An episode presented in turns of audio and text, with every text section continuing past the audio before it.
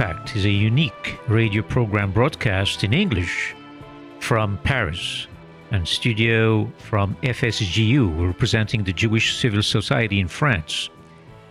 This is a bi monthly radio broadcast. Uh, is a mixture of great one-on-one intimate interviews, highly personalized thought exchanges and discussions, with a guest selection, reading, and music for discovery, and more and uh, I'll be happy to receive relevant international who's who personalities of the Jewish world and non Jewish world at the global and local dimension. This Nation Impact Radio, this is George Hazan welcoming you.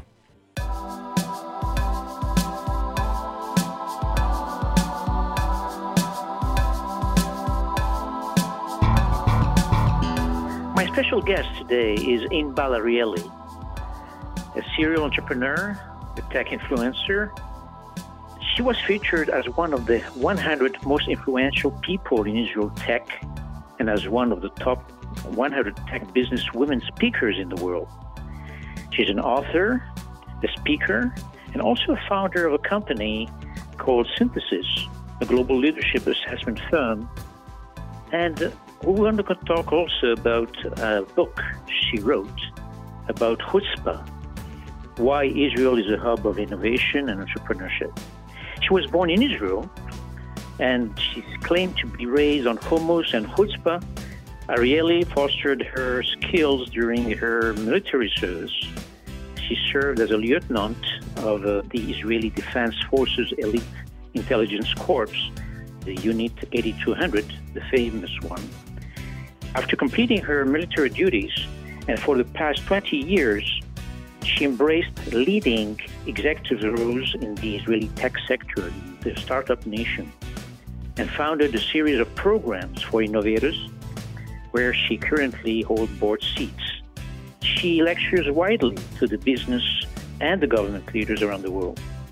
And we're going to speak today because this uh, program goes through the uh, Women's Week, going to speak about the chutzpah. And thank you very much, Inbal, for coming in. Uh, the uh, leadership of women really is represented uh, throughout my little introduction. Uh, tell me more about the first, the book that you wrote, but also we're going to dwell into the unique personal journey of yours. Thank you very much for coming in. So thank you very much, and I'm very happy to be here um, and welcome all our listeners to joining me in my personal journey in the next few minutes. Um, like you said, I'm born and raised in Israel, and um, I have to say that it's true, of course, obviously, that I'm a woman, um, but it has never been the one thing that has defined me. Okay, so um, I, I, I think that one of the actual limitations that sometimes uh, a lot of women put on themselves is by limiting themselves to uh, a specific definition. And and for me, my business leadership, uh, the different roles that I've taken in the military, then later on in business, and throughout my entire career and personal life, um, are you know, mostly led by the fact that I'm uh, I'm a human being. That's right. And in addition, I'm also a woman. Does that make sense?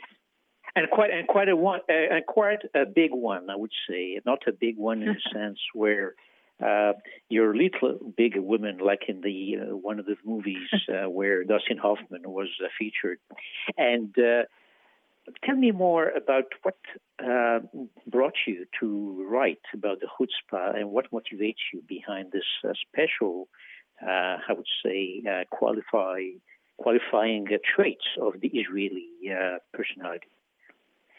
Definitely. So um, I've been speaking for many years around the, the world, um, mostly to business executives, about the success of the Israeli tech ecosystem. And um, I've always been asked, why? How come? What's what's in the water you drink? What's in the you know the the, the air you breathe? How come Israel has been capable, in a relatively short uh, period of time of a, a few decades, while being um, geopolitically uh, involved in, in, in, many operations and, and um, different circumstances and challenges, and yet has been capable of uh, positioning itself through success, through actual success, as one of the world's uh, best, uh, you know, leading hubs of entrepreneurship and innovation. And typically, the answer to this question um, is provided by uh, looking at our actually the role that the Israeli military plays in our lives. So you also mentioned in your introduction that I was a lieutenant in 8200, um, one of Israel's um, special elite forces in the in the military. Um, and it's true that the Israeli military plays a very major role in the formation uh, of mostly the leadership and also the, the technological capabilities of uh, the young generation here in Israel. However, and that brings me back to your question on why I wrote Chutzpah and what is Chutzpah all about, the book. However, I strongly believe um, that the Israeli entrepreneurial innovative mindset, where Chutzpah is, is, plays a very major role in it, is actually something that is rooted way, way in our early childhood here in Israel. And so throughout the Israeli childhood journey, you can see on a daily basis a lot of examples that actually manifest the chutzpahdik mindset, what it actually means. Then at the age of 18, of course, um, it, it, it, it is manifested even more throughout the military. And so I see that um, really the combination of the chutzpah, the leadership of women that you uh, display, but also, I guess, an additional uh, ingredient, which is the unique personal journey, uh, which is very uh, um, particular because you're multicultural. You have been um, living in several countries, and you can bring, I guess, your secret sauce. We say in French, um, uh, Ella. Ella means um, you have it. Mm-hmm. And uh, we're going to go through uh, this uh, little excerpt of Ella Ella. Ella, ce tout petit supplément d'âme, c'est indéfinissable charme. Cette petite flamme tape sur les tonneaux, sur des pianos, sur tout ce que Dieu peut te mettre entre ton chagrin. Mais que tu n'es rien, que tu sois roi, que tu cherches encore les pouvoirs qui dorment en toi. Tu vois, ça ne s'achète pas.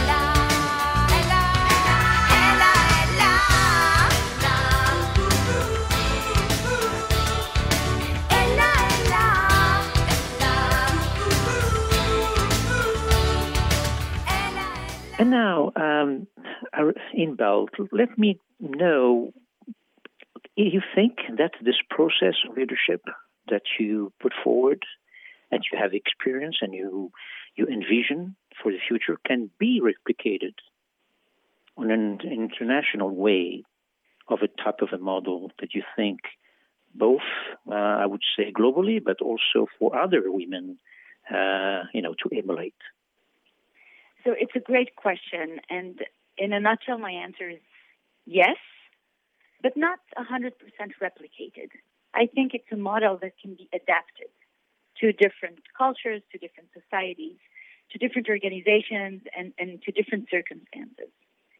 And by that, I mean that the traits, the leadership soft skills and traits that I focus on, that I uh, um, talk about in Chutzpah, are soft skills that I think any person um, will will need as the, the basic uh, um, skills that they will have to actually use in any uh, in any position, in any profession they will have in the future, in tech or in non-tech, um, in just any profession.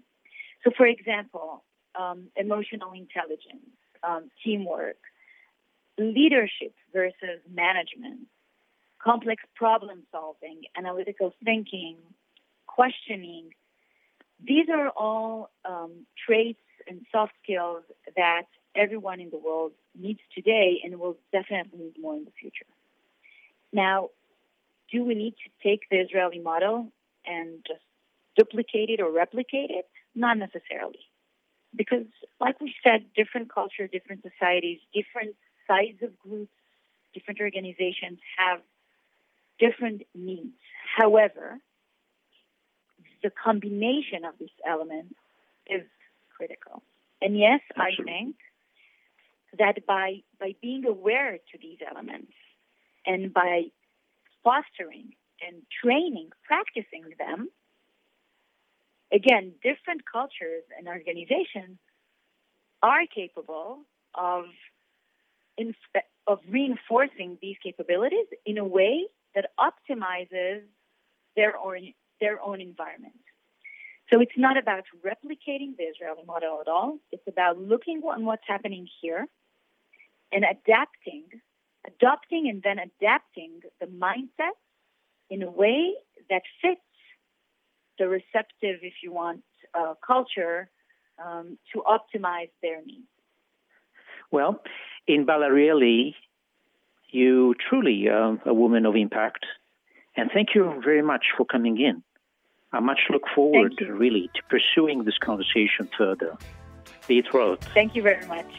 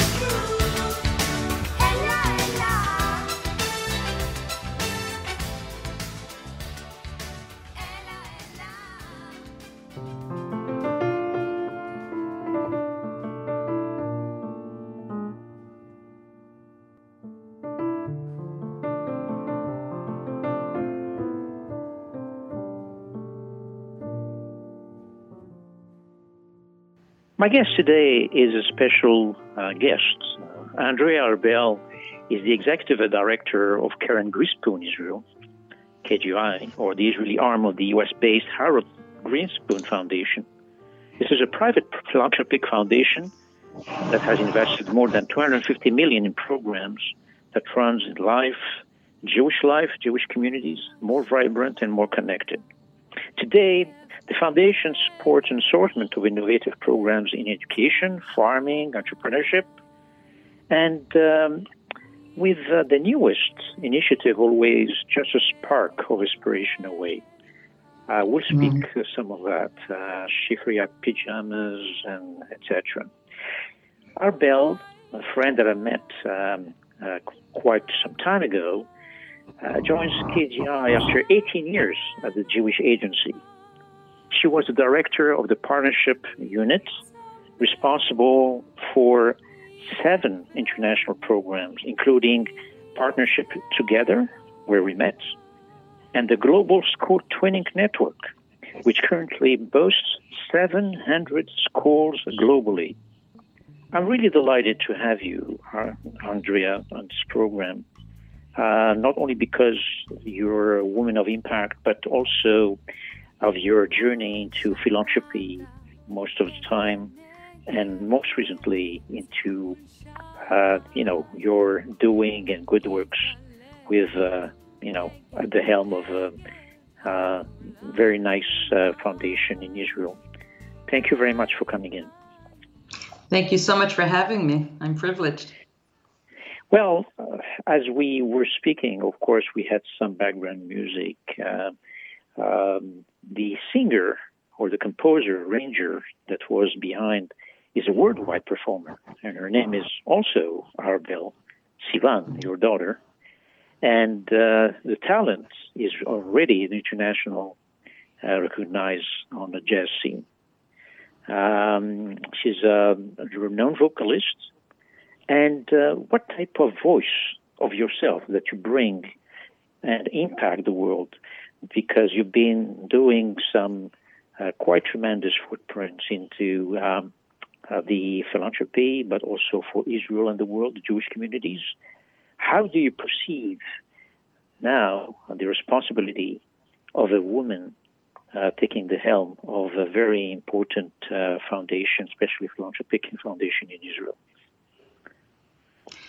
You know, that, that's a very interesting question. If you would have asked me that uh, a couple of years ago, I, I, probably would have said, well, you know, I don't I see myself as a as a director, as a manager, now I'm a CEO.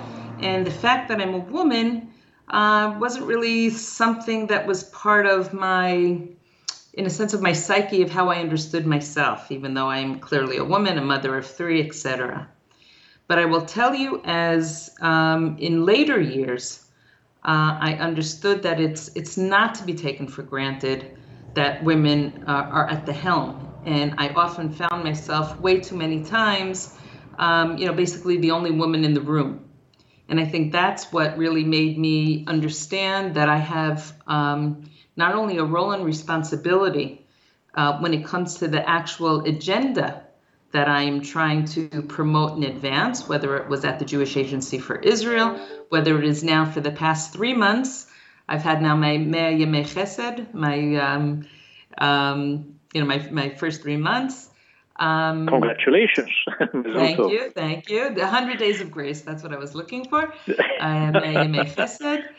Um, and I understand that I have a real role and responsibility uh, to women because the because women do face additional challenges. It's worldwide. This is not just about the Jewish world or Israel, but there are many there are many challenges, and um, you know women don't always lean in.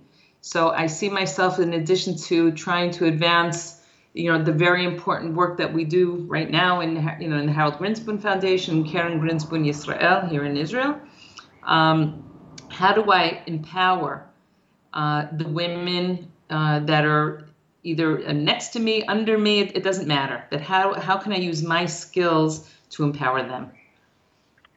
Well, that's uh, if I can uh, use an imagery is really you know uh, surfing on the waters, right? And uh, basically, do you see more and more uh, women coming in in, um, in a responsibility role uh, in all aspects of life, not only from the philanthropic point, point of view, but also from the community point of view in Israel? And uh, how do they actually use their um, uh, unique journey and skill, skill to really imprint and impact uh, the society. Um, I do. I do see um, an increasing number of women stepping into, and I, say leadership roles, whether it's in the community, whether it's in uh, high tech, whether it's uh, certainly in, in, uh, the social sector, public sector field. Uh, in Harold Grinspoon Foundation, there are, um, I think, all almost all the, the senior positions uh, or many of them are, are, filled by women. The same, by the way, at the Jewish Agency right now, literally today. Um, but I, I, think that women bring, um, oftentimes, not always, but oftentimes, I'll generalize here, a, a different um, music. If I go back to my daughter, um, to their, to their management style. Um, I think, and I'll, um, you know, I, I, have a husband and two sons who I adore, but I will say oftentimes, uh, you know, women come with a little a greater emotional intelligence to the way they manage, into way into the way they see the world. Excuse me for being so bold, George, and nothing personal. Well, um, I, I, I, would not take it so personally, don't you think? um, but and I think that when you look at, you know, when you, you see the emotional intelligence of, of women in leadership, I think that is oftentimes the, you know, the way that they are able to advance in a, in a, in a unique way that their fingerprints are left behind.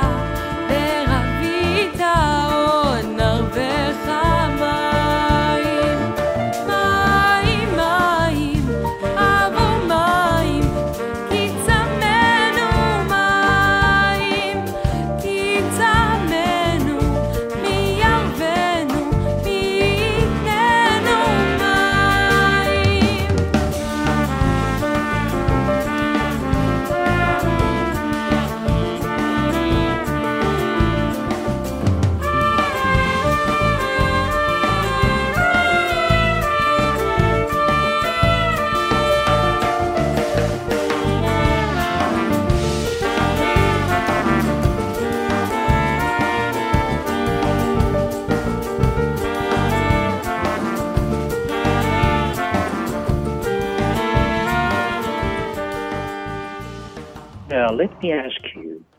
Uh, let's probably uh, some of the programs or you know the innovation uh, processes that you go through uh, uh, when uh, doing your good works at the KGI or the Harold Grinspoon Foundation in Israel.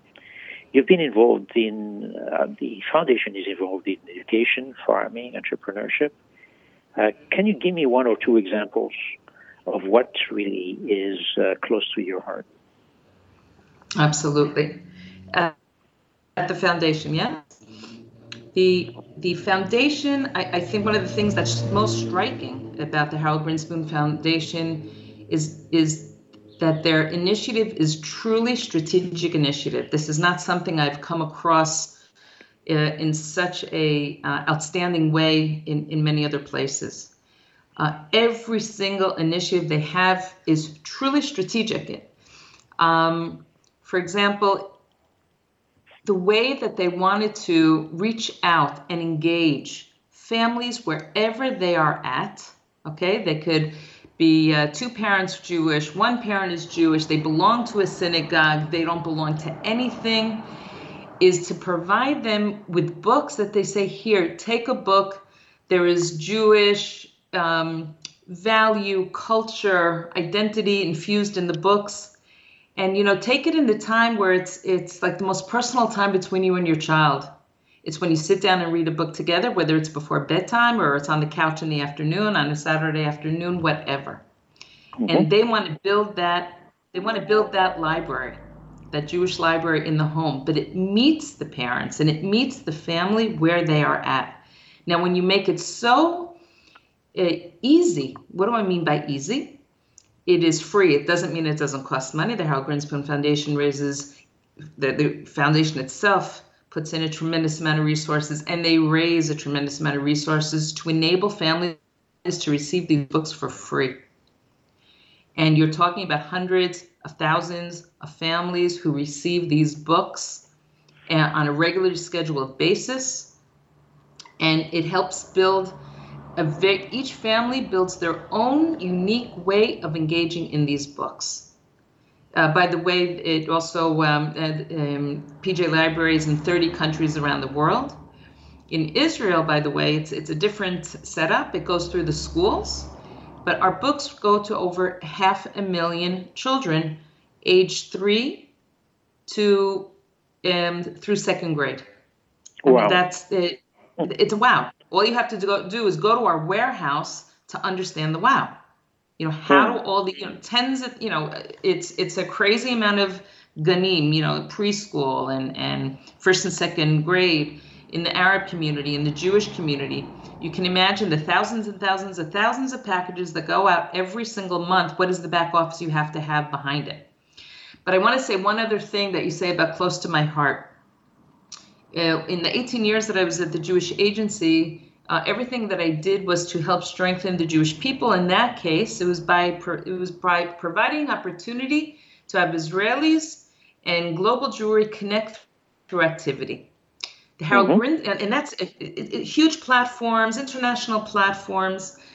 So, and the Harold Grinspoon Foundation takes that um, goal of trying to help strengthen the Jewish people where they are at in another way, they have a program that's called Life and Legacy. And the Harold Grinspoon Foundation understands that we are literally witnessing right now the greatest transfer of generational wealth. Okay, so in, in a sense, the my parents' generation, the the generation after them that saw the that you know survived the Holocaust, saw the upbuilding of the state of Israel, et cetera, et cetera, that gave that gave to the Jewish community, that gave to Israel without you know basically without thinking twice that generation or half a generation after that, there's going to be there's the biggest generational shift of money. And what they are trying to do now, what they are doing, is working with legacy institutions across the United States to help them build endowments, to help ensure their future.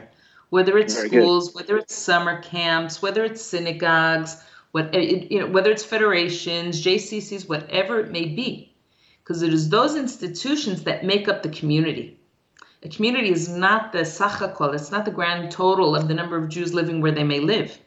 It is what are the institutions that you have. That's what makes what are the initiatives, the community initiatives that you have in the Jewish community. That's what makes up Jewish community. And the Harold Grinspoon Foundation is striving to ensure their future. And it's strategic and it is unique and it is bold. Thank you very much, uh, Andrea. And now I know why I'm honored to be your friend. And mm. um, I witnessed not only your leadership, I can call you a woman of change um, and also a woman of, of, impact. Thank you very much for coming in.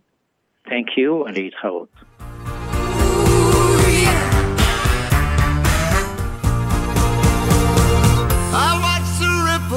change their size, but never leave the stream, forming permanent sand. So the days flow through my eyes, but still the days seem the same. And these children that you spit on, as they try to change their worlds, they're immune to your consultations. They're quite aware through. Changes. Don't